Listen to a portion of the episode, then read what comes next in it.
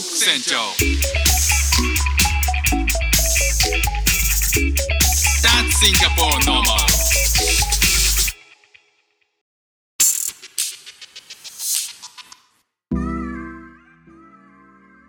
どうも副船長です。シンガポールで3歳と4歳の息子の子育てをしている主婦です。イラストに挑戦したり、歌を歌ったり、英語学習のことだったり、海外生活で面白いと感じた日本との文化や価値観の違い、そこから改めて感じた日本のすごいところなんかをお話ししております。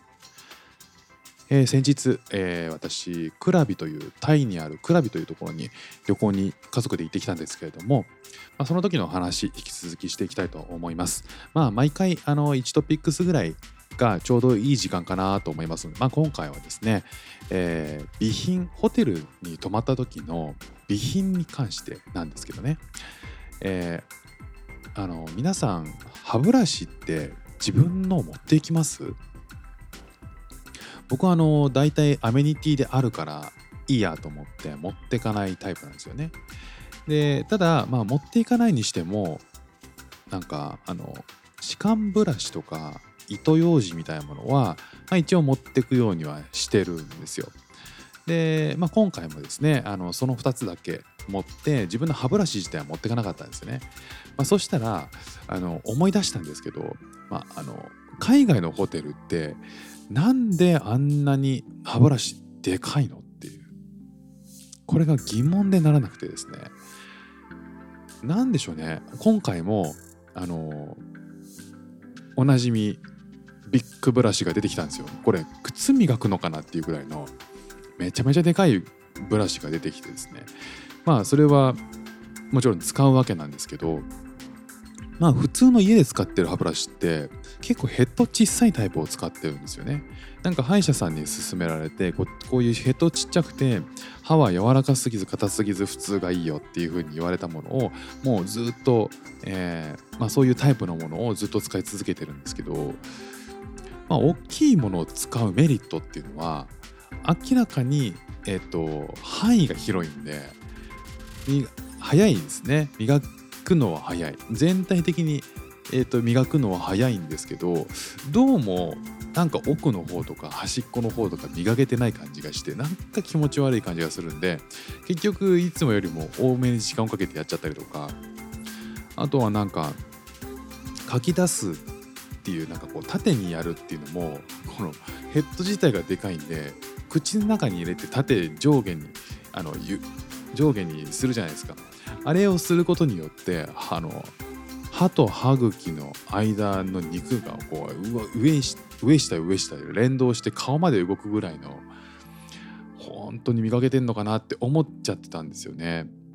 なんで考えてみたらこんなに日本と海外の歯ブラシってこんなに大きさ違うのって。いやあの海外の人が骨格が日本人の倍ぐらいあるんだったら別にいいですけどどう考えても倍あるようには見えないですよね。で顔が倍あって体が大体同じ大きさだったらそれちょっとアンバランスすぎて。だしこう顔が倍あるんだったら日本人の倍なきゃいけないしなんかちょっとおかしいなっていう。でまあそういうわけでもないじゃないですか。でちょっと調べてみたんですよそしたら確かに日本人の骨格よりはちょっとそのえー、と西洋人とかの方が大きかったりするんですってその骨格っていうか口の中の大きさが大きいらしいんですよね。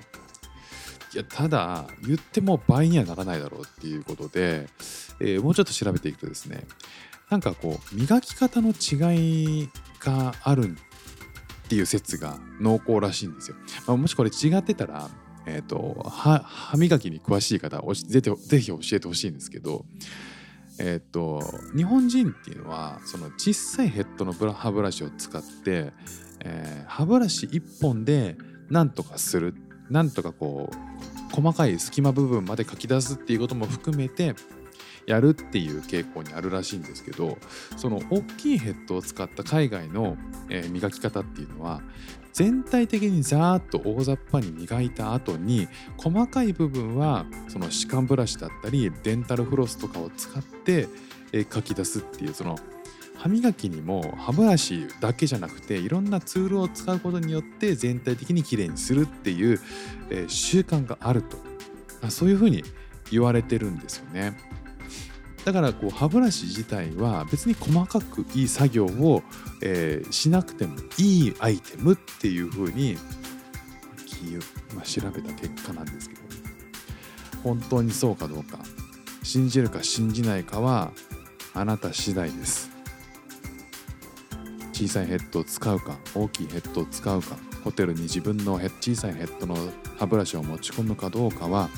あなた次第です、まあそうでしょう。今日も聞いていただきましてありがとうございました。フック船長でした。じゃあまたね。